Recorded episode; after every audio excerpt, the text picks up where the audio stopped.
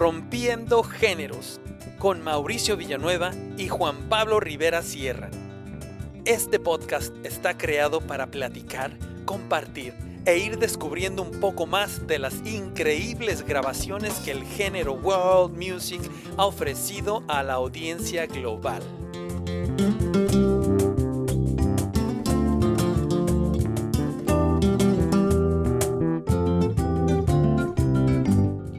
Invitados especiales que nos acompañarán a que juntos disfrutemos de pláticas amenas, aprendamos, apreciemos y nos divirtamos con este amplio género que nos demuestra las diferencias de nuestras culturas y el fascinante resultado de su fusión. Disfrutemos.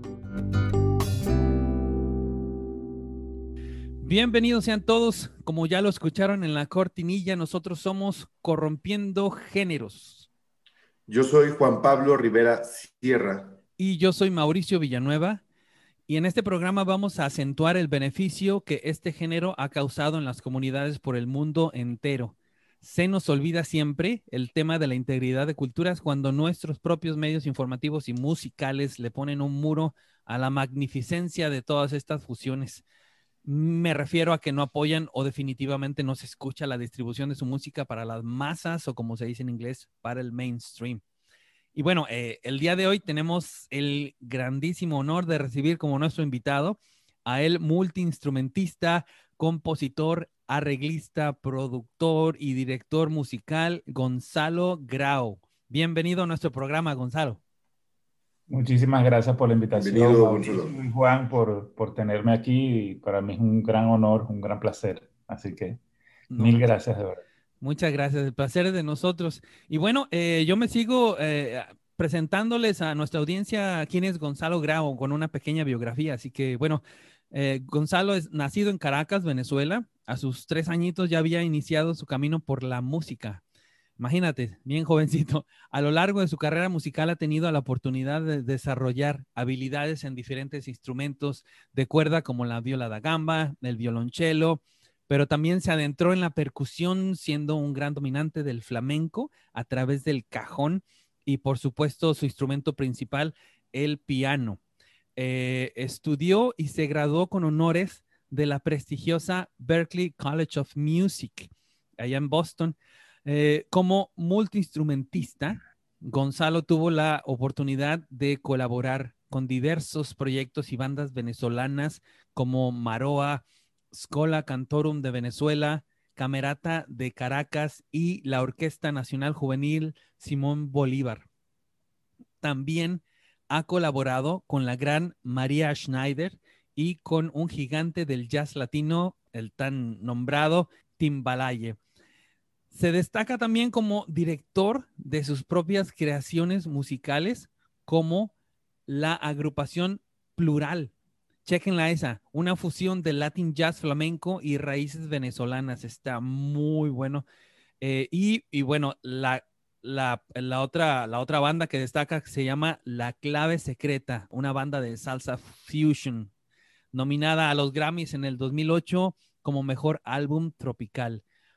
Como artista de grabación, ha participado en más de 80 producciones, tanto en el género clásico como en el popular.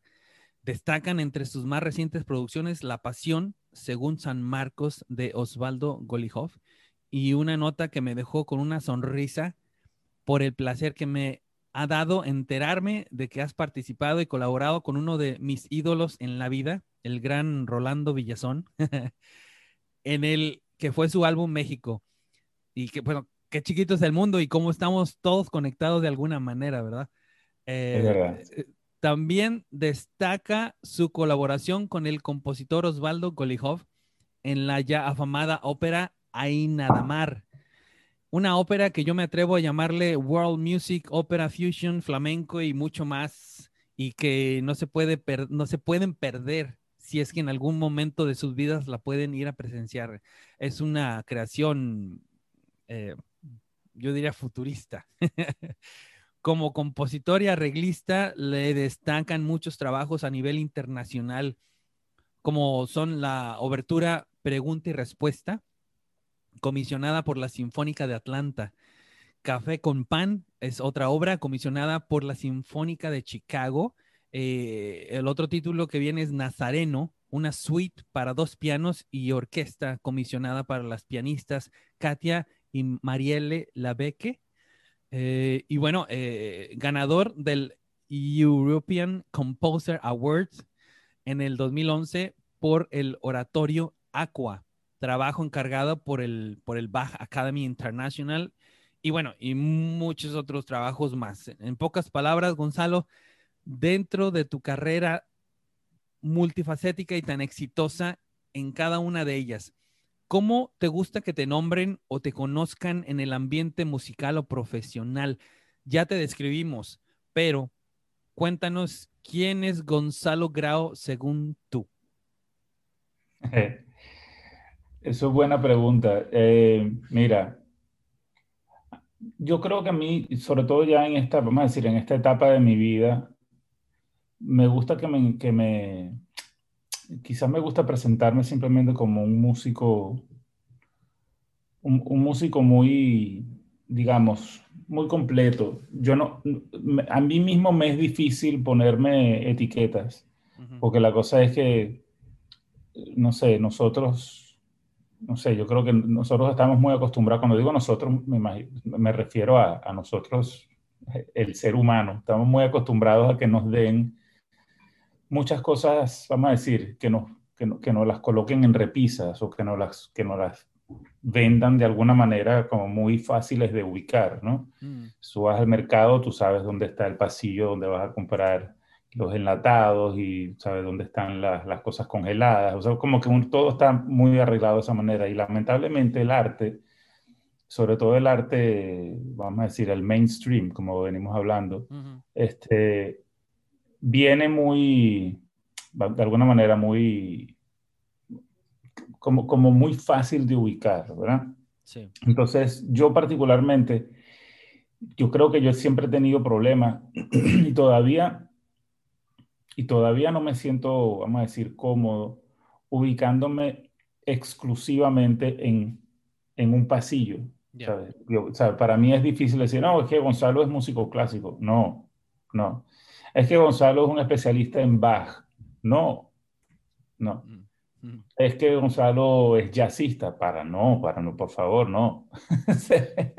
es como, para mí es difícil, pero es de una manera, lo digo de una manera, este, vamos, no, no con ningún prejuicio, ni, ni con, vamos a decir, no, con ningún arrepentimiento, o sea, no es, porque siento que mi vida, desde que nací, por las condiciones, yo creo que primero que nada por mi familia, en la familia en que nací, en el sitio donde crecí, ¿verdad? En Caracas, este, en la época también, yo creo que también, porque todo eso influye mucho en la música que se estaba escuchando, digamos, a, finales de los 70, 80, mm. este, en Venezuela en ese momento.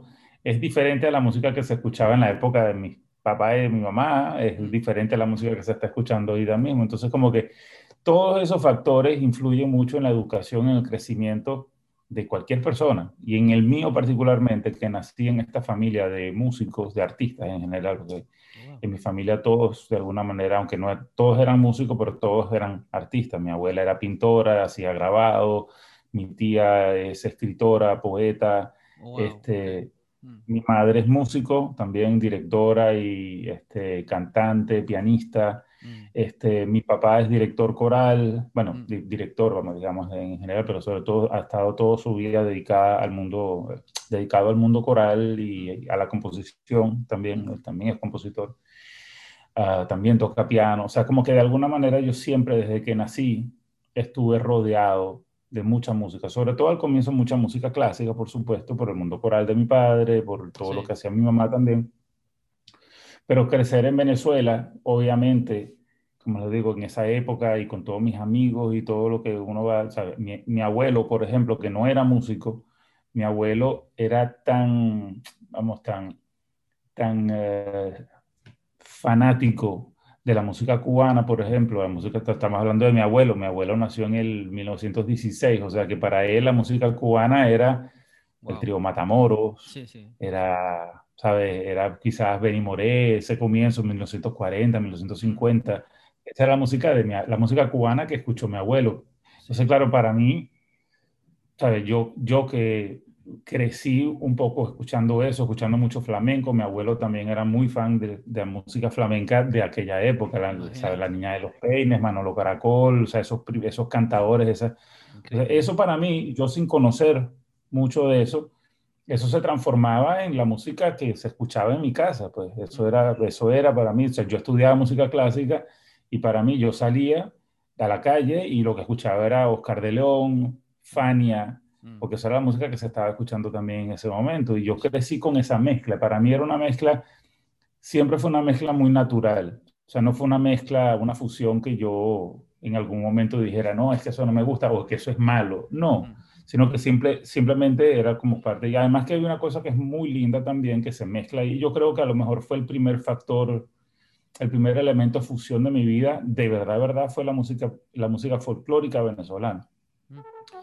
Para mí, el, nuestro instrumento nacional de alguna manera es el cuatro, que es el cuatro venezolano, que es como esa guitarra pequeña. Sí, sí, y yo empecé a tocar cuatro, desde, o sea, yo tengo fotos con un cuatro en la mano desde que tenía, desde antes de tocar cello. Yo cello empecé a estudiarlo a los tres años, empecé a estudiar cello, pero desde antes ya yo estaba un poco como queriendo tocar el cuatro y cantar música venezolana. Entonces para mí eso, eso para mí fue tan natural, pero tan, tan, tan natural, todo lo que es la música venezolana. Nosotros tenemos un, un, un, ritmo, digamos, este, allá, en Venezuela, que es de la zona justamente de, de la capital Caracas, que nosotros lo llamamos merengue, que no es como el merengue dominicano, sino que es un merengue medio, medio extraño porque, el, vamos a decir, la métrica de ese merengue es en 5 por 8 es como un 5 raro, ¿verdad? Y es de esos pocos, yo, yo, realmente no conozco ningún otro ritmo en Latinoamérica que sea como extraño, así como el merengue. Y para mí eso, eso realmente es lo que aprende cualquier venezolano, ¿sabes? Cuando agarra el 4 por primera vez, o sea, ya, ya uno está metido en eso, ¿sabes? Porque eso es como que lo primero que no sé. Hay otros géneros en Venezuela como la gaita, que es muy popular, sobre todo en la época de Sembrina.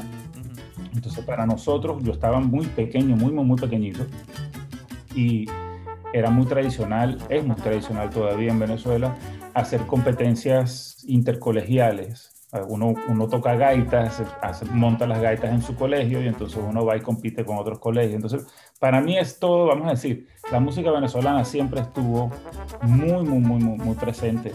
Este, eh, y yo, yo creo que una de las razones por las cuales empecé a tocar tantos instrumentos era justamente por eso, por mi, por, por mi amor hacia la música venezolana y porque muchas veces de repente habían otros niños como yo que, que de repente querían participar pero no sabían cómo tocar un instrumento y yo tenía que aprender a tocar todas estas cosas, mucha percusión, instrumentos diferentes de percusión, mm. este, un poco porque me gustaba primero principal y después porque también tenía un poco como que enseñarle a los otros compañeros míos, estoy hablando de que yo tenía, no sé, a lo mejor 9, 10 años de edad y ya estaba tocando ¿sabe? instrumentos de percusión para enseñarle un poco o para, para tener un poquito así como de autoridad a mí se me dio siempre muy fácil eso de dirigir los grupos musicales, yo creo porque me viene a lo mejor un poco por, por lado de, mi, de mis padres, que los dos son directores. Sí.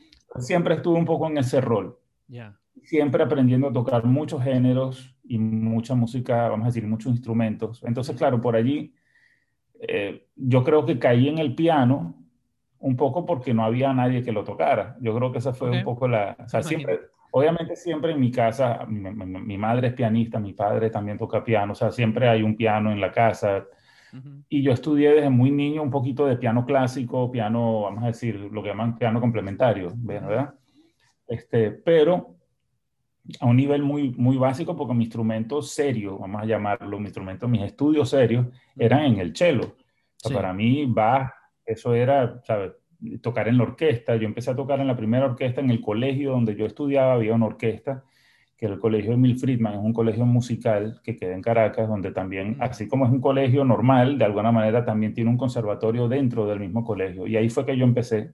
Mm. Entonces, a los, no sé, siete, ocho años de edad, ya yo estaba tocando en mi primera orquesta y después a los, vamos a decir, a los 13, más o menos 13 o 14, entré a lo que llaman hoy en día el sistema, que, es la Orquesta Nacional Juvenil de Venezuela. y por ese lado siempre como que ese fue mi, vamos a decir, mi, uh, mis estudios formales, serios, fueron el conservatorio clásico, este, o sea, toda esa parte académica estaba allí. Pero lo que de verdad, verdad me divertía, lo que más me divertía era tocar música venezolana. Mm. Eventualmente eso, como no había nadie que tocara el piano, mm. pues bueno, déjame aprender. Empecé a copiar, a mm. copiar y a, imitar, como, como, como aprende un bebé a hablar. Sí. ¿Sabes? Em, em, empecé a, a, imitar sonidos sin ni siquiera saber mucho qué es lo que significan. Eso, así, así aprendemos todos a, hablar, ¿no? Y entonces, así fue que empecé a tocar piano. Me conseguí un teclado por ahí prestado, empecé a tocar gaitas, empecé a tocar un poquito de salsa, a, eh, a descubrir un poco el mundo de eso que llaman el montuno, ¿no? Pero poco a poco fui mezclando todo. Entonces, digamos que para mí toda la música, toda la música eh, digamos que fue siempre bien, bien, bienvenida, bien recibida. Yo nunca tuve por ese lado ningún tipo de... Yo, yo, yo creo que simplemente yo dejaba, como pienso que es muy positivo, yo dejaba que fuesen mis propios gustos y disgustos los que me dijeran esto, ¿sabes? Esto lo escucho, ¿sabes? En algún momento de mi vida, como todo niño, a mí también me gustaba el rock, pero por ejemplo, a mí me gustaba, qué sé me gustaba Queen, me gustaba Police, ¿sabes? No me gustó nunca quizás el rock así como que muy heavy y tal. O sea, yo no puedo decir, es que yo, yo estaba esperando que saliera el último disco de, no sé, de Iron Maiden. No, no era lo que realmente más me gustaba. Entonces, de alguna manera eso, eso no pasaba el filtro. ¿verdad? Todos tenemos nuestros filtros, ¿sabes? Y yo creo que eso para mí fue, yo creo que una, una mezcla bien, bien particular. O sea, para mí yo crecí con esa, esa fusión natural de lo que me gustaba, fue pasando ese, filtro. Mm. Y, y, sin uno saberlo, todo, todo se va mezclando, todo se va, sin uno darse cuenta, todo se empieza a eso, a, a, cocinar en una mezcla muy, muy especial y muy, muy muy particular, que cada uno tiene, a lo mejor, aunque tengas ingredientes similares en tu, mm. en tu propia mezcla, ah, no, no, necesariamente los tienes en las mismas proporciones, mm. ¿sabes?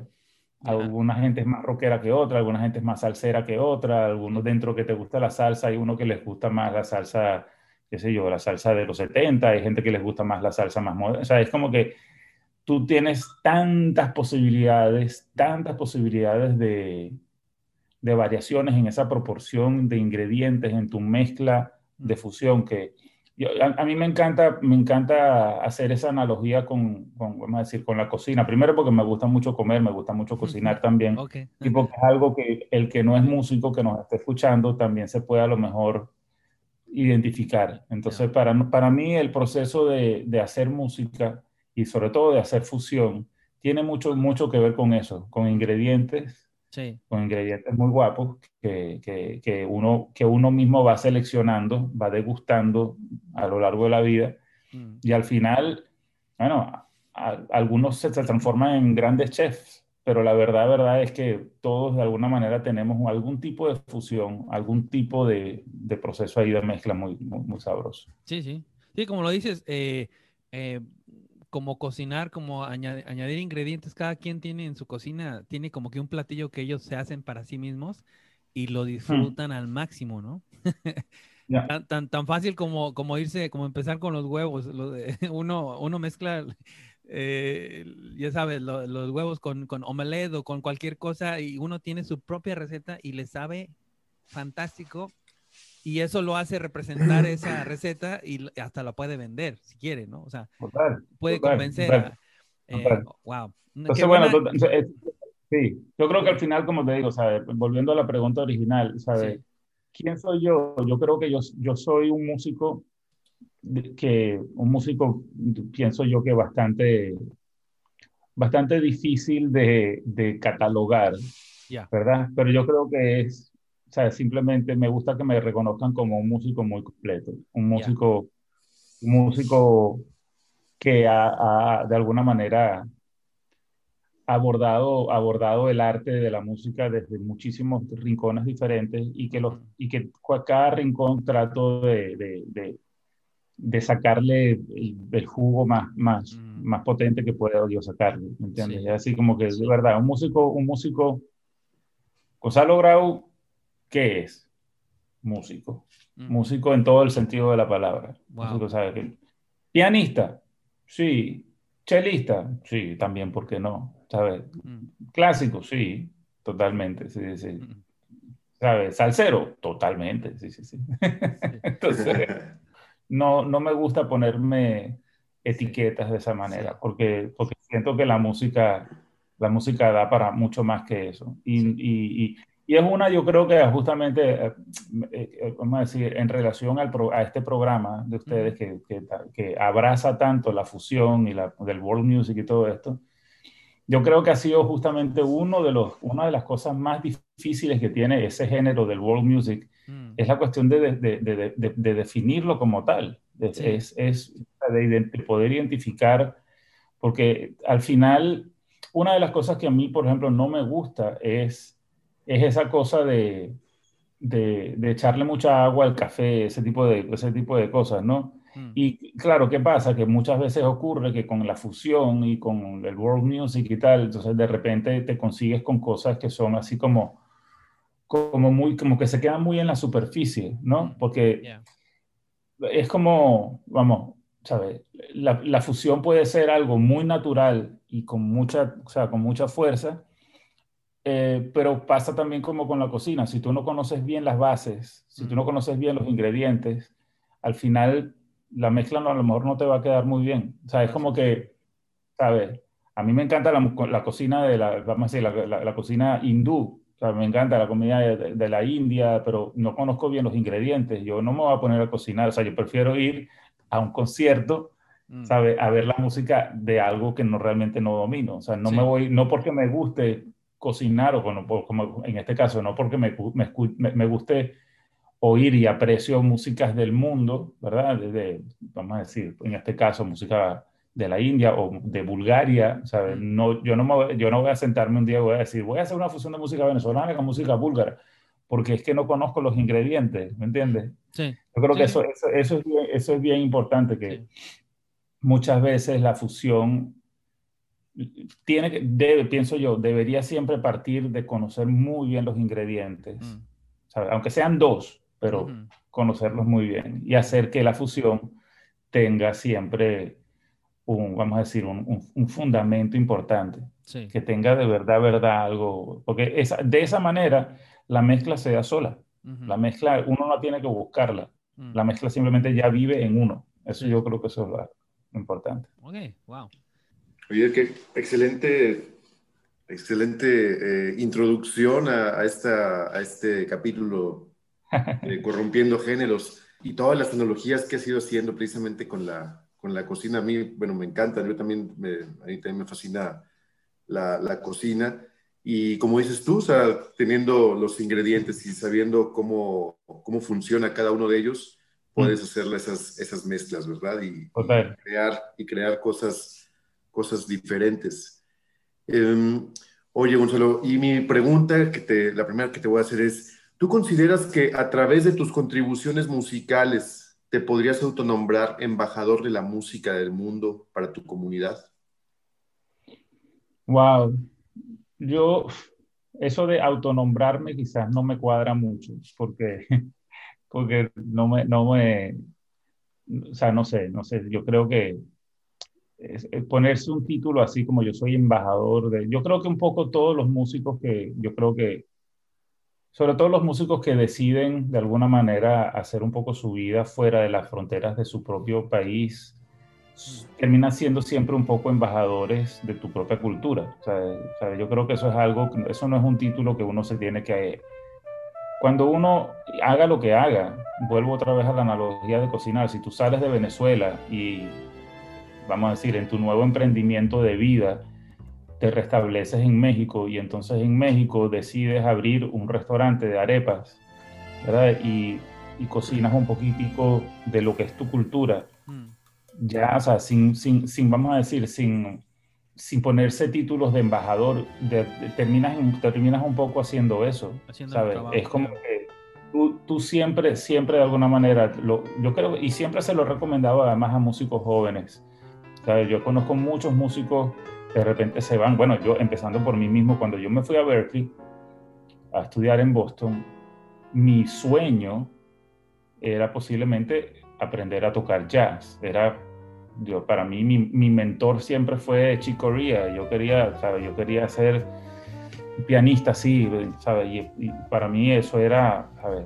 Por muchos años, antes de irme a Boston, yo, ¿sabes? Yo pasaba horas de horas al día transcribiendo solos de Chick Corea y montando mi primer grupo de jazz que tenía en, en, en Venezuela eh, imitaba aquella banda que tenía Chicorea en los 80 y 90 que se llamaba Electric Band y todo eso. O sea, como que de alguna manera mm. eso es lo que ¿sabe? uno tiene ese sueño, pero la verdad fue que cuando yo llegué a Boston a estudiar y a convertirme en supuestamente jazzista, yo me gradué de, de, mi, grado es de en performance, es el, el, vamos a decir el major es performance y yo me gradué de pianista de jazz. Eso fue mi mi, mi título.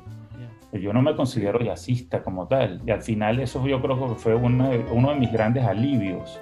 Fue cuando yo mismo me di cuenta, estando en la escuela, esto no es lo mío. ¿Sabes? Cuando, yo, cuando yo dije, mm, sí, esto me encanta. Y, y sí, pues, hay muchas cosas que, hoy en día que yo hago que tienen que ver con eso que aprendí. Y me encanta sentarme al piano y tocar, ¿sabes? Estándares de jazz y ese tipo de cosas, sí.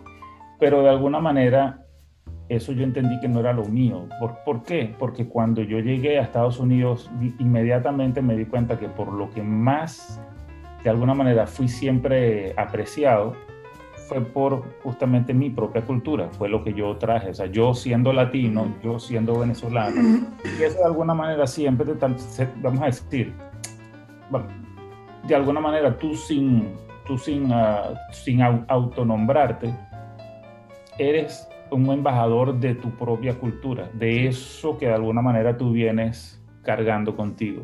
Entonces, para mí eso de, sí, que si yo soy un embajador, claro, o sea, yo para mí, o sea, yo, yo, yo como todo músico que de alguna manera se va de sus fronteras, se va de su, de su tierra y carga un poco y abraza la, tu propia cultura, ¿verdad? Tus propias raíces y haces un poquito de eso. No tiene que ser, como digo, no puede, puede ser chef, puede ser eh, pintor. De repente te vas y, sí, aunque, esté, aunque estés viviendo en, no sé, en, en Dinamarca, sigues pintando las montañas de tu país o sigues de alguna manera representando un poco ese tipo de cosas. Entonces, de alguna manera, como que eso, uno siempre, yo siempre, siempre les digo a los músicos jóvenes que que no peleen, no peleen sus propias raíces. Hay mucha gente que siempre al comienzo dice, no, yo, yo lo que quiero hacer es música pop, yo lo que quiero hacer es esto, no sé qué, pero en, en las raíces de uno mismo, yo pienso que radica la,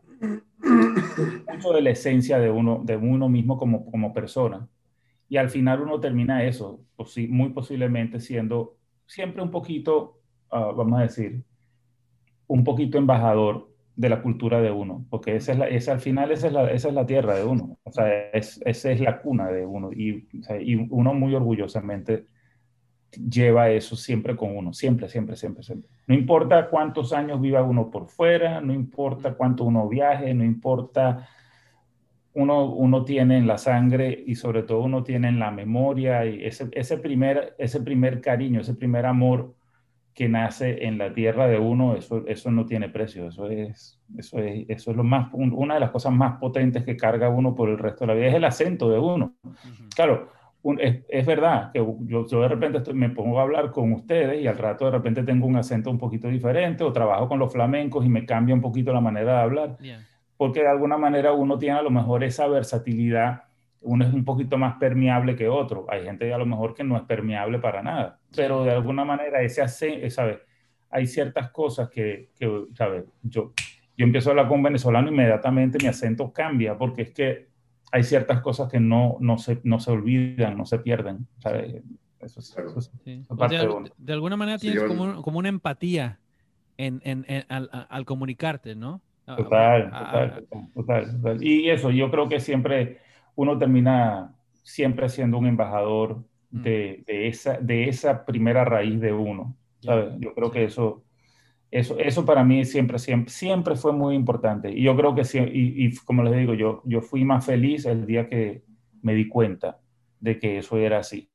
¿Sabes? De eh, no, no, de no tratar, no, no tratar eh, demasiado, pues de ser diferente a lo que realmente es de una manera natural para mí, que es ser venezolano y tener, ser latino y, ser, tratar de hacer algo con esa bandera primero que nada por delante, ¿no? Claro. Oye, Gonzalo, ¿y imaginabas que tu trabajo y, tu carrera artística, tu carrera musical, iba a tener el impacto que ha tenido hasta el momento? No, fíjate, no, para nada. Yo no me imaginaba esto. Yo creo que una de las cosas que también yo creo que me hizo muy, muy, muy, primero que nada, contándoles un poco de, de, mi camino, pues, ¿no? De, mi, de, mi, de, ese proceso mío como les digo, o sea, yo, yo comencé desde muy niño en la música clásica, mezclado un poco con ese folclore venezolano y después entonces llegué un poco a, a, través del folclore venezolano, llegué a la música del Caribe y después entonces fue que me interesó el jazz y posteriormente el flamenco. Ya yo estaba en Boston cuando dije, wow, tengo la oportunidad de aprender a tocar y de colaborar con unos artistas flamencos increíbles que estaban en aquel, en aquel momento viviendo en Boston también. Y bueno, terminé tocando muchísimo flamenco en los Estados Unidos y con gente también que venía de España y tal. Digamos que esos son mis ingredientes especiales en mi, en mi receta. Uh, de una manera muy curiosa, obviamente cuando yo llego a Boston y estoy tan metido en el jazz, estudiando esto en, en Berkeley y tocando mucha música latina y todo esto, de alguna manera, o sea, simplemente yo, yo creo que simplemente por una cuestión de tiempo, eh, me encontré bastante alejado de la música clásica. Simplemente fue algo que cuando yo me fui de Venezuela, como que me fui un poco de ese mundo también, ¿sabes? Eso es como que me, me, concentré mucho más en lo otro. Y de una manera bastante curiosa, empecé a colaborar con este compositor que menciono en mi biografía, Osvaldo Golijov, que es un compositor clásico, digamos, contemporáneo, que también él, vamos a decir, en su manera de componer, como muchos músicos, como, bueno, como, como, prácticamente todos los músicos del, de, de, la historia, mezclan, ¿sabes? Mezcla un poco su, sus técnicas de componer y su música con ciertos, vamos a decir, con ciertos componentes folclóricos, ¿verdad? Así como lo hizo Stravinsky con su música, como lo hizo Tchaikovsky con su música, o Chopin, o de alguna manera, hay, vamos a decir, muchísimos músicos, compositores clásicos han usado, vamos a decir, folclore, músicas populares de sus propios países para, o sea, para, para hacer toda su obra. Entonces, cuando yo empiezo a colaborar con este compositor, Golihov, este, de alguna manera sentí que yo estaba haciendo algo así como lo que llaman el full circle, ¿sabes? Porque yo que salgo de la música clásica di completamente como una vuelta muy rara hacia el jazz y hacia las músicas populares y tal y que soy y de repente me conseguí con todo ese con ese nuevo aprendizaje y esos vocabularios de flamenco y de todo eso me encontré otra ah pero mira estoy escribiendo una ópera. Estoy haciendo una ópera con este con, con este vamos a decir hice, hice, un paseo muy grande donde fui aprendiendo muchas cosas y de repente epa, pero estoy escribiendo una ópera otra vez estoy colaborando con esto, estoy, estoy produciéndole un disco a Rolando Villazón, ¿verdad? Un disco de música mexicana, pero todos los músicos que están grabando esto, ¿sabes? Esto no es, un, o sea, no son músicos, vamos a decir, que son, vamos a decir, este, qué sé yo, músicos de son jarocho. No, no, no. Estos son músicos clásicos todos, de un nivel increíble. El Bolívar Solis, unos, son músicos que viven en. O sea, el disco, el disco lo grabamos en, para la Deutsche Grammophon en Berlín. Entonces, yo digo, espérate, estamos haciendo música mexicana con este nivel de músicos increíbles en Berlín para la Deutsche Grammophon con Rolando Villazón cantando música mexicana, música, ¿verdad? Y yo estoy aquí arreglando, haciendo los arreglos para esto y produciendo, o sea, en una, en una posición de, tomar decisiones.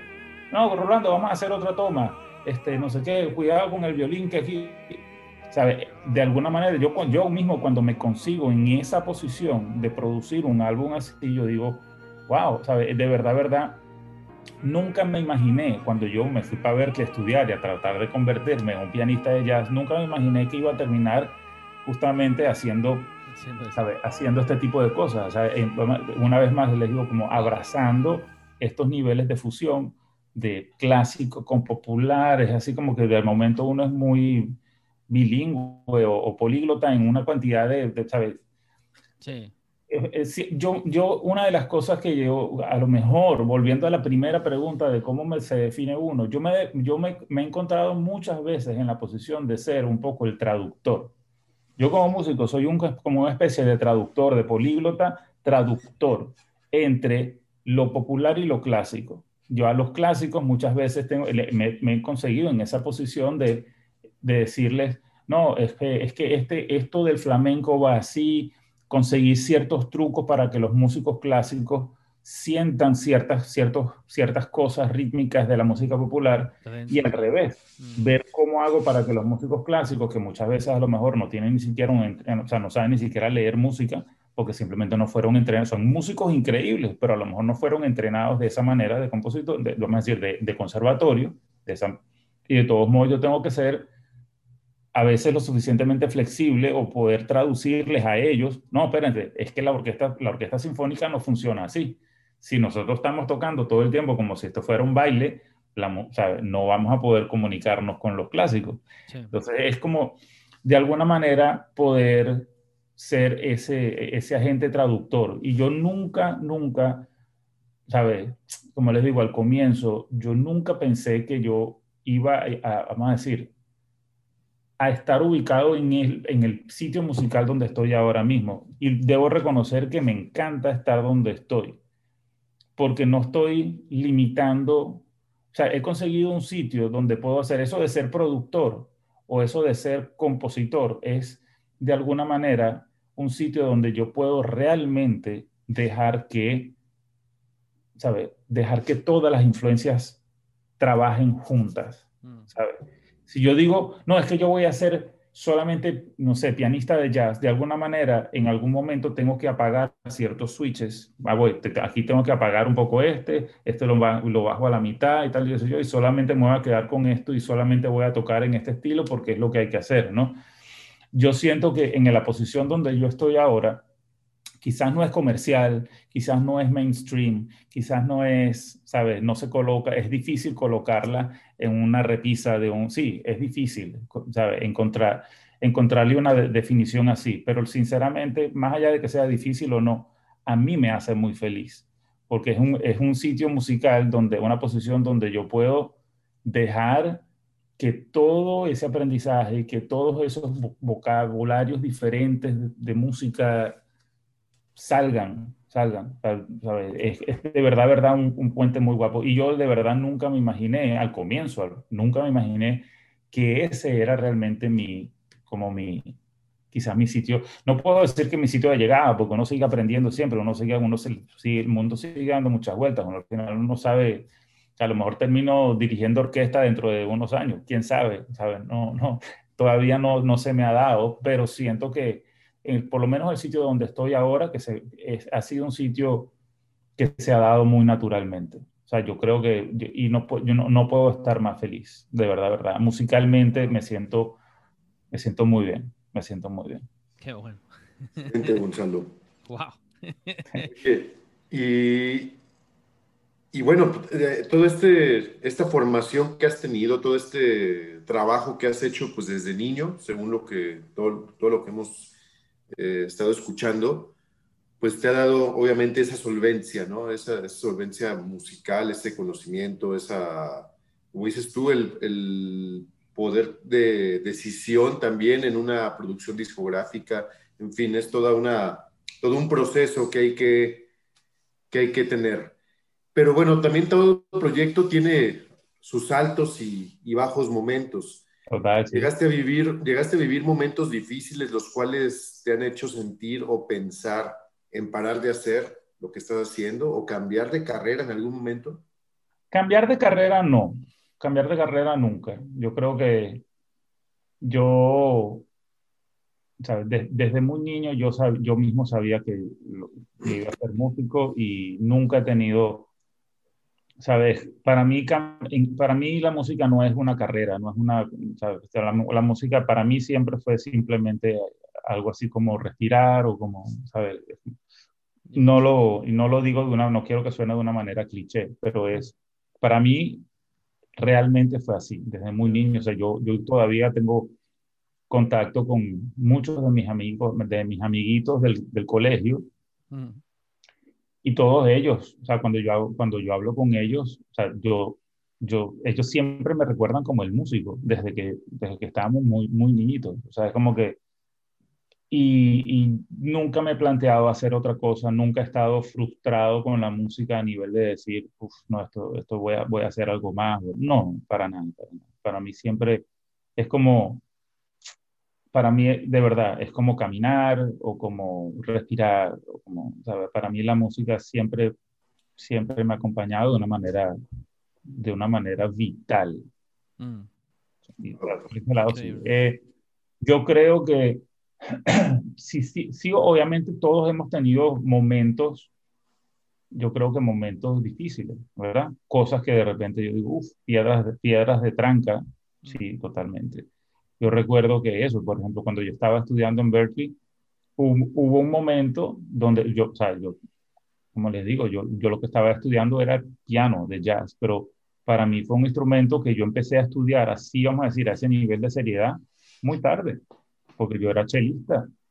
Y aunque yo tocaba un poquito ya de piano en Venezuela, tocaba mucha salsa, trataba de tocar un poco de jazz, pero sin realmente tener mucho estudio y tal, de todos modos, uh, fue un instrumento que yo seriamente, vamos a decir, a nivel técnico, esto, yo empecé a tocar, empecé a estudiarlo realmente cuando ya estaba en Berkeley. Yo tenía 22 años en ese momento. Wow, okay. wow. 22, 23 años. Entonces, aunque como les digo, sí, yo tocaba mucho piano antes, pero, pero, pero pero para mí no, no fue como el chelo, porque el chelo, yo tengo fotos de yo teniendo tres años ya con el chelo, con una cara muy seria, estudiando, ¿sabes? Como que para mí no, no, no, es lo mismo, no es lo mismo. Entonces, claro, cuando yo estaba en Berkeley estudiando, yo, yo tenía compañeros míos, también pianistas, que yo los escuchaba y yo decía, wow, ¿sabes? Yo no sueno así, ¿sabes? Era aquello de yo decir, me falta mucho o a lo mejor esto no, o sea, yo sí llegué a un punto en que a lo mejor me frustraba un poco porque yo decía,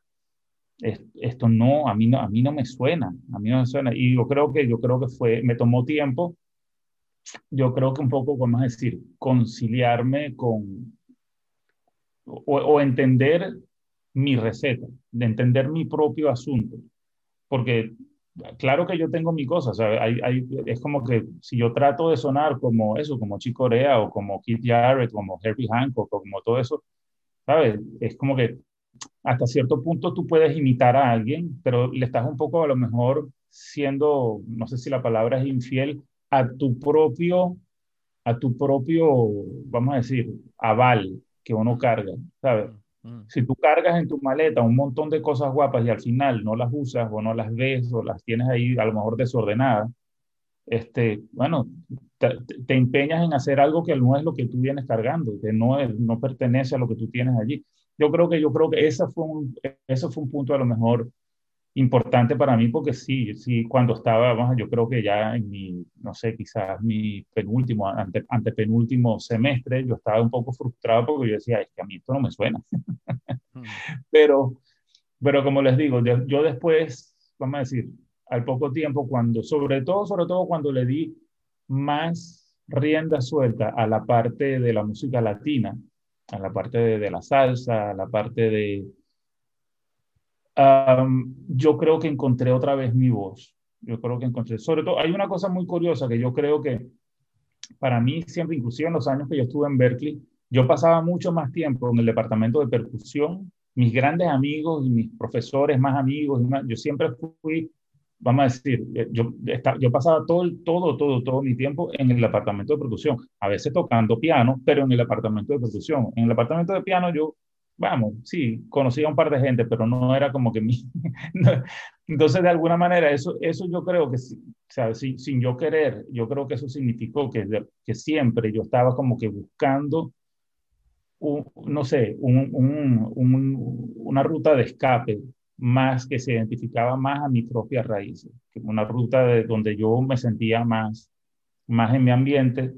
Y cuando yo justamente no peleé más eso, ¿no? yo no estuve aquello de que no, es que yo quiero ser jazzista y esto y lo otro, sino que cuando yo dije, ya va, espérate, aquí es donde yo me siento cómodamente y donde, donde disfruto más tocando es aquí, yo creo que inmediatamente, vamos a decir, ese, ese momento de traba pasó.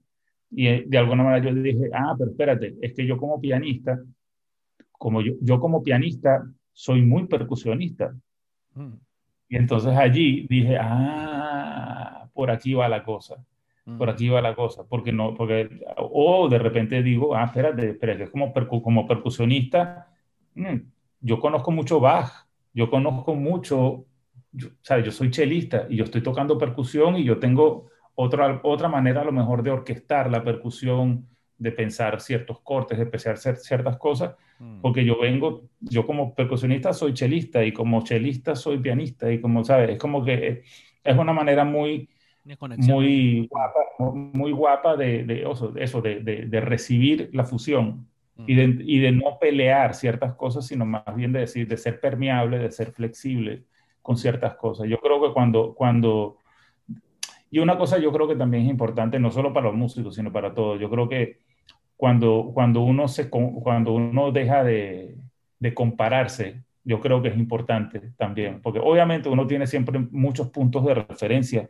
importantes, sus ídolos, sonidos, cosas que uno siempre, es, este es mi mentor, este, uno, tiene esa, esa vía de inspiración, pero una cosa es que tú te sientas inspirado por alguien y otra cosa es que empieces a compararte con ese alguien. Cuando uno se compara, uno, eso no es positivo. Yo creo que lo, importante es inspirarse, ¿verdad? Aprender mucho, pero de alguna manera encontrar tu propia, ¿dónde estás tú? Como, ¿dónde, estás tú ¿Dónde estás tú como individuo? ¿Dónde, ¿Sabes cuál es tu nivel?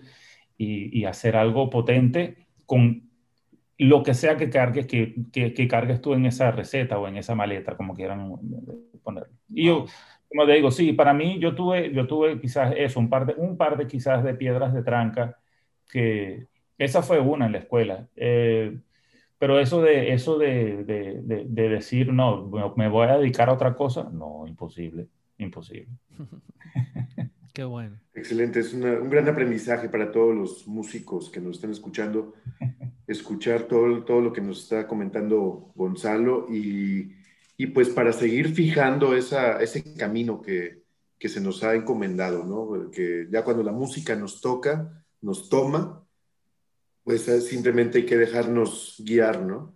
Yo creo que es eso, no, no tanto que uno, digo también una, es otro pensamiento, ¿no? De que no tanto que uno escoja a la música, sino que, que la música te toma y te escoge, ¿no? Es... Sí, yo creo que eso, eso, es muy importante, es muy bonito y muy importante, o sea, dejar de, de alguna manera, no, es fácil a veces para muchos artistas, uno de repente, yo, yo veo por ahí mucha gente como que insistiendo y tratando, como dicen en, como dicen en inglés, como trying too hard, ¿sabes? Mm, es, esa, esa cosa de, de que veo mucha gente que de repente no es tu camino, no, pero, pero eh, insisten, insisten por allí o inclusive que toman la decisión a lo mejor por razones netamente comerciales. Y, no, y no, yo no quiero, obviamente, yo no quiero mal juzgar o criticar a nadie, ¿sabes? Pero yo siento que mucha gente dentro del negocio de la música de repente se ponen a hacer reggaetón no siendo lo de ellos, ¿sabes? tratando de buscar el próximo hit, tratando de buscar el próximo despacito, por decir algo, ¿no? Sí. y, al, y, al, final le están siendo, están dejando esa maleta o esa, ese montón de ingredientes guapos que a lo mejor cargas contigo mismo mm. por simplemente conseguir algo netamente comercial. Como digo, son decisiones, al final cada quien es feliz, ¿sabe? Debería ser feliz con lo que decide hacer. Pero para, para, para mí en particular, yo creo que lo, lo, que yo más he disfrutado ha sido justamente dejar que sea esa, dejar que sea es, e, esa maleta de cosas guapas que, que, que uno, que uno va cargando, ¿verdad? Este, la que me lleve, la que, la que, dejar que la maleta sea la que le lleva a uno, ¿sabes? Yo, un poco, un poco eso yo creo que la cosa, dejar que, sea la misma música la que te use como instrumento. Oye, Gonzalo, ¿y nos podrías recomendar tres artistas que sean para ti una representación perfecta del género world music? Tres ejemplos que enriquezcan el oído y, el gusto de todo aquel que nos escucha en estos momentos. A ver, a mí me, no hace mucho realmente descubrí una cantante caboverdiana increíble que me parece espectacular, que se llama Mayra Andrade, mm. que me parece realmente espectacular su producción, su buen gusto, las composiciones, cómo hay cosas que hace de repente con un cuarteto de cuerdas o con una banda, hay cosas que hace a lo mejor que canta en francés, hay cosas que canta en inglés, hay cosas que canta obviamente en, en, creo que se llama el, el eh, o en portugués directamente. O sea, es como que es una, es una artista que ha abordado tantas influencias y Cabo Verde es un, es un buen ejemplo de, de un, de un punto donde la fusión se da de una manera muy natural. Mm. Obviamente, por colonia portuguesa, tiene toda esa influencia. Cuando tú escuchas mucha música brasilera, tú dices, ah, pero espérate, esto, esto suena o viene por aquí también. Entonces. Yo creo que Mayra, Mayra Andrade es una de esas artistas que yo recientemente escuché que yo digo, wow, de verdad, de verdad increíble.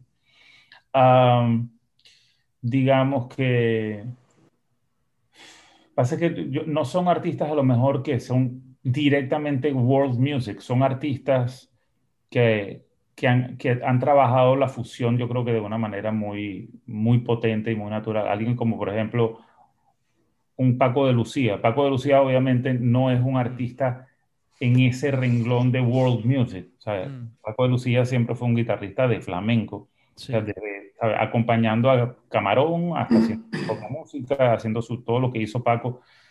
Pero Paco, de alguna manera, aunque, aunque, obviamente es un guitarrista de flamenco, cuando tú lo veías tocando, por ejemplo, el concierto de Aranjuez, o, tú, o sea, tenían un nivel técnico que tú decías, ya va, este también es guitarrista clásico.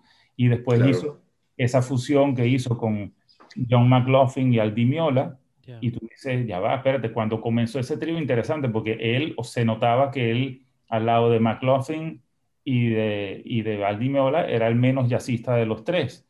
Y pero ya cuando, vamos a decir, unos años después, tú decías, pero espérate, ¿qué pasó aquí? Porque, ¿sabes? Paco de Lucía aprendió tanto que tú decías, es increíble lo que, lo que Paco está haciendo con estos dos jazzistas al lado, ah. sin ser realmente su género. Mm. Era muy disciplinado, ¿no? Muy estudioso. Yo creo que Paco para mí siempre, siempre ha sido una referencia increíble de que aunque su género siempre fue el flamenco, eh, fue una persona que siempre le dejó muchísimo espacio a la fusión, a otros géneros, y que mm. esos otros géneros fuesen los que enriquecían realmente su flamenco. Yo creo que para mí aunque, aunque no es un artista, vamos a decir, catalogado dentro del renglón del world music, yo siempre lo pongo como, como una referencia importante, por lo menos mm. para mí siempre lo ha sido. ¿no? Mm. Ah, y un, un, un, tercero, me atrevo, me atrevo a decir, por ejemplo, a alguien como directamente como Rosalía, por ejemplo, de esas artistas jóvenes nuevas que hay mucha gente, obviamente Rosalía no es una artista catalogada dentro del world music, no. ¿sabe? Ella es una artista pop, directamente pop. Pero yo siento que lo que está haciendo ella a nivel de fusión, y yo sé que hay muchísima gente, muchísimo, sobre todo muchísimos flamencos que no les gusta, que se sienten un poco como que, bueno, que ella le está faltando el respeto al género del flamenco y tal. Este, ella no creo que se está vendiendo como cantadora de flamenco una artista como Rosalía y la defiendo aquí porque me parece que lo que ha logrado ella justamente tomando ciertos elementos flamencos en su cantar, en la manera en que ella canta, en, en, eh, vamos a decir, sobre todo en su disco, porque ella ha hecho mucho reggaetón después en colaboración con otra gente, vamos a decir, en los últimos años, pero su disco, el último disco, disco completo que sacó ella, que creo que se llama El Mal Querer, si no me equivoco, es todo un trabajo artístico muy potente porque está todo basado en una historia, en, tiene todo, como, como en, unos, en, unos, en, unos textos muy antiguos y después basándose en eso, ella está usando ciertos palos del flamenco, ¿verdad? Pero los está usando, vamos a decir, totalmente desde otro punto de vista, con mucha tecnología, usando loops, usando samples, usando vocoders, usando una cantidad de elementos que obviamente no son del flamenco, que le pertenecen al, ¿sabes? A la música pop o al funk o a otros, a otro, a un montón de, oye, y a la música urbana, por supuesto, al rap y a la música mm. de alguna manera muy actual, cuando tú ves lo que ella, de una manera muy natural, logra combinar de eso, esa base, ese elemento flamenco con toda esta otra tecnología y con todas estas otras cosas, para mí es increíble. Para mí todos esos son ejemplos, ejemplos de, de fusión que para mí, o sea, yo digo, bueno, sí, ¿sabes? a lo mejor no está dentro del catálogo del world music como tal, porque de verdad, verdad, para mí eso del world music um, Sí, o sea, a lo mejor a mí me llama mucho la atención, por ejemplo, las voces búlgaras. El coro de las voces búlgaras es una cosa que siempre me ha gustado mucho. Este, de repente me, me, me llama muchísimo la atención los, los, lo que llaman los throat, los throat singers de tuba, por ejemplo, esos tipos que cantan y cantan con los armónicos y no sé qué, eso sí. Pero eso es música muy folclórica, música muy, muy, muy folclórica de ciertos países, ¿verdad? Eso lo identifican, lo terminan identificando como world music. Sí, sí, pero realmente meter en el mismo renglón un cantante, ¿sabes? De tuba, que canta así de esa manera, con, no sé, con el coro de las voces, con, el coro de las, voces, de las voces búlgaras, en el mismo renglón, a mí sinceramente me parece un poco, no sé, un poco, no es despectiva la palabra, me parece un poco como que, ya va, espérate, es que eso es folclore, eso no, ¿sabe? Es difícil meter dentro de un mismo renglón cosas tan contrastantes. Está un tipo con un banjo tocando música bluegrass, bluegrass ¿verdad? Está, no sé, un grupo de son jarocho, está un grupo de, de música afroperuana, ¿sabes? Perú negro tocando, ¿sabes? Este, está, qué sé yo, un, de repente un grupo que lo que toca es este, capoeira, ¿verdad? Con, con, el... y con aquello, y está eso, o sea, unos cantantes de, de, la región de Tuba que cantan así y tal, qué sé yo, o, música de los Balcanes, y, y, meten todo eso dentro del mismo renglón y, le dice, y lo llaman world music. Para mí eso, como les digo, no, o, no sé, o qué sé yo, los, los muñequitos de matanza de Cuba. Vale, perfecto. Para mí esos son representaciones folclóricas de culturas muy específicas el world music como tal, cuando tú empiezas a ser ya más permeable y empiezas a hacer fusión, ¿verdad? Es mucho más difícil de catalogar, es muchísimo más difícil de catalogar. Y como les digo, yo creo que todos esos grupos que yo acabo de, de, o de influencias o de raíces que les acabo de más o menos de, nombrar, pertenece cada uno a su folclore. Yo llamaría eso, yo lo llamaría folclore folclore internacional, ¿sabes? Cada país tiene su, tiene su cosa, cada país tiene su, ¿verdad? Ah, y después dentro de ese world music, yo sinceramente eh, termina siendo un, para mí, digo yo, eh, un término tan abierto, tan flexible, tan permeable, que ahí justamente un chicorea, por ejemplo, que siempre fue, entre comillas, jazzista, también podría ser perfectamente para mí una referencia en cuanto a world music. ¿Por qué? Mm, porque el flamenco siempre estuvo muy presente en toda la música que hizo un músico como Chick. Siempre estuvo allí presente algo de música latina, algo de flamenco, algo, algo de Mozart, algo de Bartok. Todo eso estaba muy presente en toda la música, en todo lo que hizo Chicorea desde que estaba muy, muy joven. Claro, cuando tú oyes las primeras, primeras grabaciones de Chico Corea, cuando estaba tocando con Miles Davis o cuando estaba tocando con, eh, este, ¿cómo se llama? Con uh, Stan Getz, el saxofonista, tú, tú, escuchas ese Chico Corea tocando y tú decías, ah, bueno, mira, ese Chico Corea era quizás más jazzista, jazzista, y mientras más, vamos a decir, más experiencia iba teniendo y más colaboraciones con otros músicos de otras latitudes iba teniendo, su música se transformó en perfectamente eso, world music. Lo que pasa es que de todos modos, eso, seguimos un poco peleando las etiquetas. Entonces, bueno, por eso yo creo que para mí, para mí, quizás eso, representantes de world music son gente simplemente que, que le dan un poco rienda suelta a sus, ¿cómo decir? A, su, a sus influencias y a su, a su... Wow.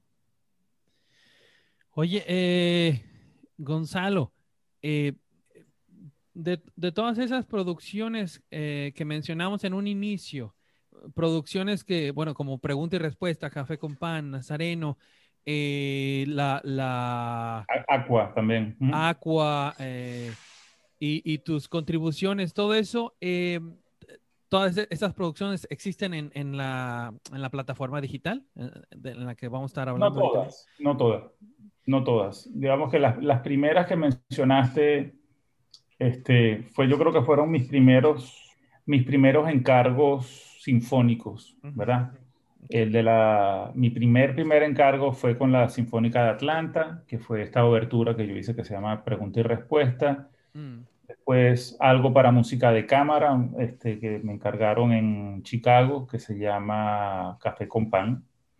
eh, después hice, hice, bueno, he hecho muchas cosas para orquesta. La, hay algunas que, que, que básicamente que quedaron, yo creo que en, los archivos de cada orquesta, porque ellos, todo el mundo, vamos a decir, todas las orquestas sinfónicas graban sus conciertos y las tienen, los tienen generalmente archivados. Sí. Uh, y tengo la suerte de que sí, hay algunas de esas cosas que me, me, han encargado para orquesta que sí han sido grabadas y han sido grabadas con sellos discográficos clásicos muy potentes. Por ejemplo, yo hice la primera colaboración que yo hice con Hoff, que fue en una obra de él que se llama La Pasión según San Marcos.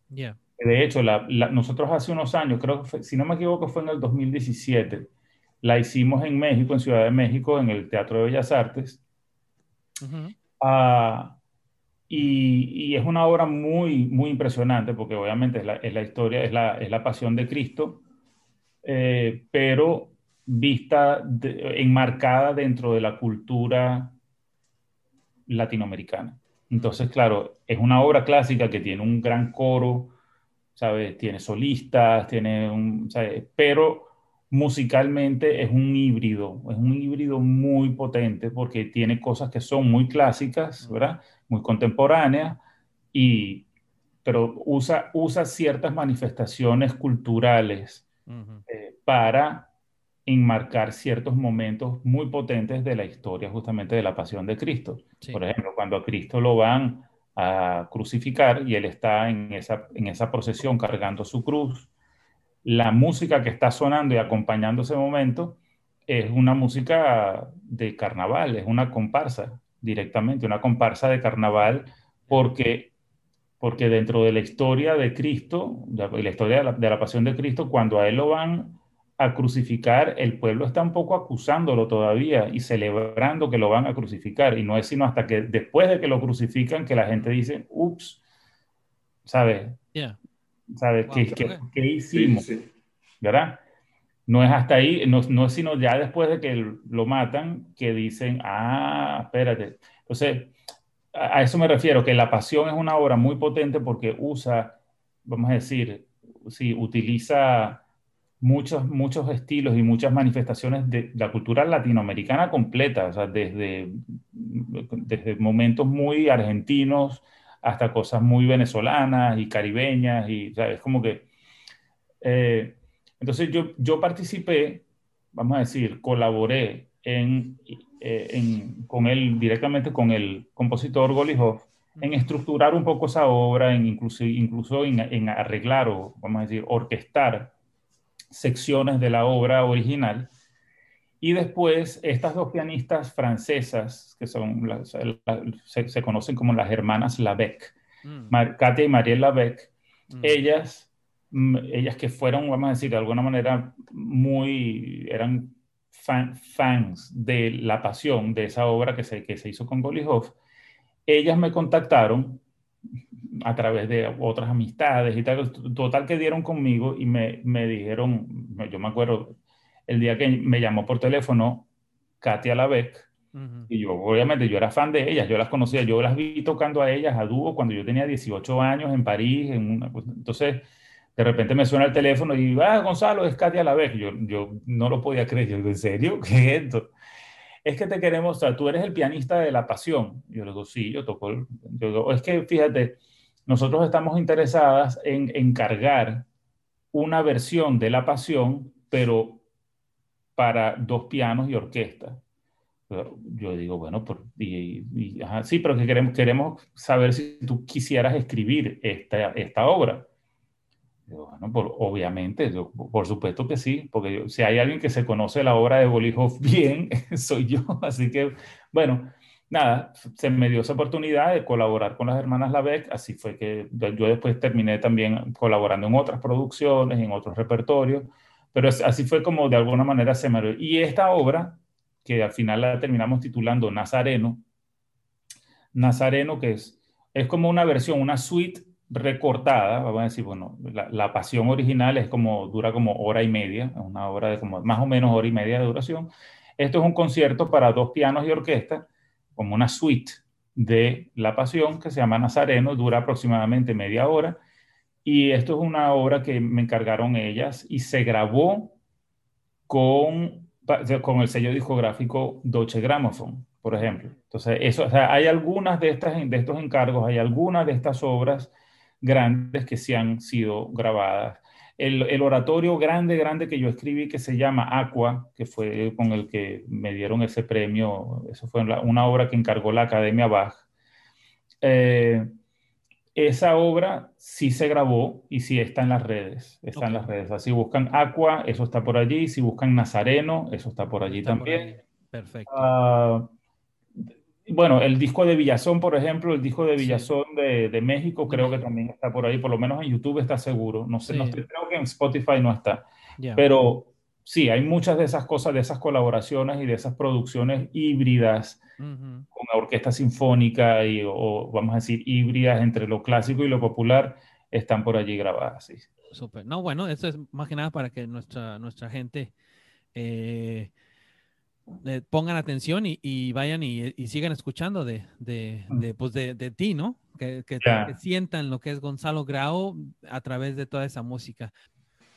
Bueno, vamos a una siguiente pregunta. ¿Cuál es tu lema a seguir? ¿Con qué te gustaría que la gente te, recuerde? Eh, o bien, como dicen ahora en la, en la actualidad, ¿cómo te gustaría que en un meme te escribieran en las redes sociales? Mira, yo creo que, wow, eso está difícil. O como, como, para mí yo creo que siempre un, vamos a decir, mi lema yo creo que es, uh, lleva o carga con, mucha, con mucho orgullo todo eso que llevas en tu maleta, pero siempre tenla ordenada. Eso, y no, no, no, no me refiero exclusivamente a la música, porque uno va viviendo un montón de experiencias en la vida, ¿verdad? Uno va viviendo, y aprendiendo, qué amores y desamores, cosas que uno hace bien, cosas que uno hace mal. Eh, y todo eso se va acumulando en esa maleta. El problema es cuando uno carga la maleta y la carga muy desordenada. Porque, ¿sabes? Cuando uno tiene la maleta desordenada, pues no llega un punto en que no caben más cosas. Y no es que a la maleta a uno no le caben más cosas, es que uno tiene que ordenar ciertas cosas. Ahí, vamos a decir, hay, hay desamores y experiencias, ¿verdad? Que, que, que, si uno no las, o sea, no es que uno, las, uno, uno no las olvida. Hay una, hay una canción muy, muy hermosa de, de, un compositor que también para mí es referencia, que se llama Ilan Chester, que dice que los amores que se tienen en la vida nunca se olvidan, ¿verdad?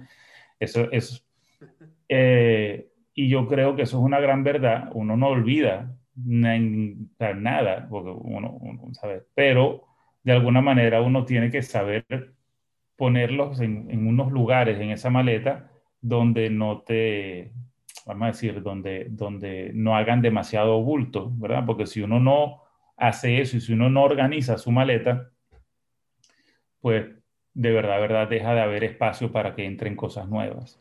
Yo creo que eso, eso para mí es, para mí, yo creo que es un lema, un lema de vida, yo creo que bastante, bastante, bastante importante para mí. Yo creo que eso, yo creo que para mí es lleva tu maleta, cárgala con mucho orgullo, ¿verdad? Pero siempre, siempre trata de tenerla lo más ordenada posible. Es, a eso me refiero con eso. Yo creo, y yo creo que eso, eso se aplica a todo. Eso se aplica a, a la vida sentimental, a las emociones, a, a las experiencias, qué sé yo, a, los asuntos familiares, por ejemplo. O sea, todo, todo eso cabe dentro de esa maleta, porque uno, uno como ser humano, uno, esas cosas, todo eso, ¿sabes? qué sé yo, los tiempos pandémicos, por decirte algo, lo que todo el mundo ha vivido durante este año de pandemia ha sido muy, muy, muy, muy, muy, muy fuerte y no para todo el mundo ha sido igual. Para muchos ha sido hasta positivo eso de estar, pasar un tiempo uno solo haciendo, haciendo lo que uno hace, pero de otra manera. Muchos han tenido que cambiar a lo mejor su, su modo de hacer dinero, pues, ¿sabe? qué sé yo, o sea, ha sido un momento de reinventarse para los que se han podido reinventar, ha, ha, sido un momento a lo mejor de mucha introspección y de, de replantearse un montón de cosas. Y toda esa experiencia uno la va acumulando en su propia maleta, ¿verdad? Yo creo que es importante, de verdad, verdad, las cosas guapas, tenerlas identificadas. Claro. Las cosas que no son guapas, las cosas que son justamente, bueno, trabajarlas o ponerlas a un lado de la maleta donde no te estorben. Porque todo el mundo tiene, ¿sabes? Ese, vamos a decir, esas cositas que uno dice, ah, esto no me cuadra mucho. Bueno, eh, si no te cuadra mucho, trata de no ponerla en un sitio, esas cosas en un sitio donde te abarquen todo tu espacio, porque vamos a decir, ahí es donde, donde de, verdad, de verdad, verdad, no va a haber espacio para que entren, se sigan entrando cosas, cosas positivas. Es efectivamente la, cuando haces tu maleta, bueno, pues por secciones, ¿no? Este, por secciones y también por orden de, importancia, lo que vas a estar usando diario, digo, si es un viaje obviamente largo. Eh, eh, o bien cuando llevas algo que no quieres que se rompa, ¿cómo lo, cómo lo vas, cómo lo pones en medio a lo mejor de toda la maleta para que, para que se cubra, ¿no? Y, en fin, bueno, son muchísimas cosas ahí muy, muy interesantes. Que... Sí, pero eso, para, para mí eso yo creo que es un lema, para mí eso es un lema de vida importante, porque al final todos, todos, todos, todos cargamos una maleta. Y, es, yo creo que el truco es eso, siéntate orgulloso de tu maleta, que es tuya, que es tuya, tuya, y nadie tiene una como la tuya. Cada uno tiene su propia maleta y cada uno justamente decide cómo viajar con esa maleta ordenada o, o, muy desordenada. Entonces yo creo que si algo puedo, puedo decir que es mi lema es ese. Yo creo que es, sea lo que sea lo que uno hace, las experiencias o lo que sea, lleva tu maleta con, siempre con mucho orgullo, que es tuya, y si puedes mantenerla ordenada, mejor. Claro, claro. Oye, Gonzalo, llegamos a una parte de la, de la entrevista que es de respuestas rápidas. Ahora sí que lo, lo primero que, que, se venga a la mente, ¿no? ya esto es más, ya cuestiones este, más, a lo mejor un poco chuscas también de repente, ¿no? Las, vale, vale.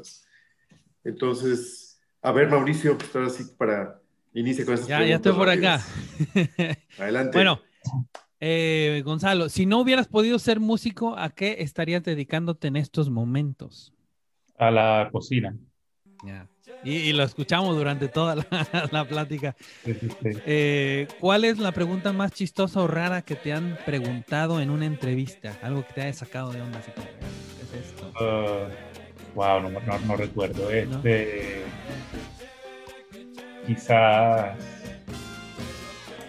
No sé, no recuerdo. Realmente, ¿sabes? algo que me hayan preguntado así, que me haya sacado de onda. No, no, no, no sé, no, realmente no recuerdo ahorita. No, ok.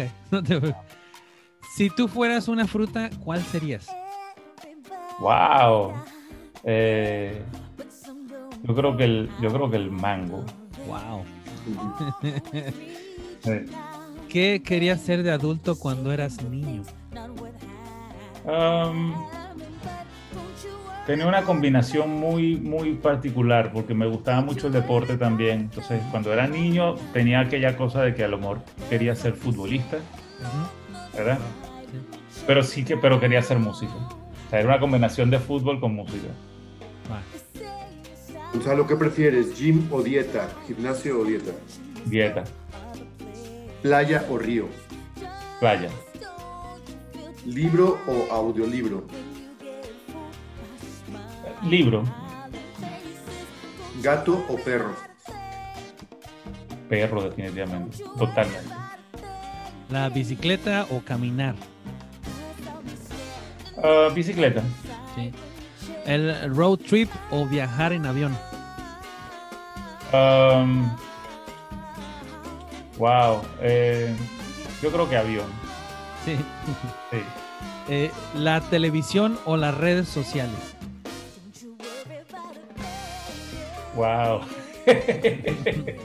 Respondiendo a la otra pregunta de, de que si habían preguntado algo raro, pues yo. Eh, porque con las redes sociales, con la televisión, con ambas tengo una relación amor-odio bastante, Ok. bastante presente. Pero Yo creo que si tuviera hoy en día que elegir una, entendiendo que la televisión no son películas, no es cine, sino televisión, televisión como tal, Sí. Sí, sábado gigante, cosas así. no, yo, yo me iría por redes sociales. Ok. Eh, ¿La cerveza o el vino? Uf, eh, depende. La, Depende. la- Depende de lo que me esté comiendo, ya, yo la- creo. la mejor respuesta. Sí. Sí. ¿Salado o dulce? Eh, wow, eso ha cambiado, fíjate, porque yo cuando era niño era muy dulcero y todavía me gusta mucho el dulce, pero yo creo que hoy en día me gustan mucho los salados. Yo creo que también depende un poco de- del momento. Sí. Eh, ¿Te gusta cocinar o lavar los platos? Cocinar.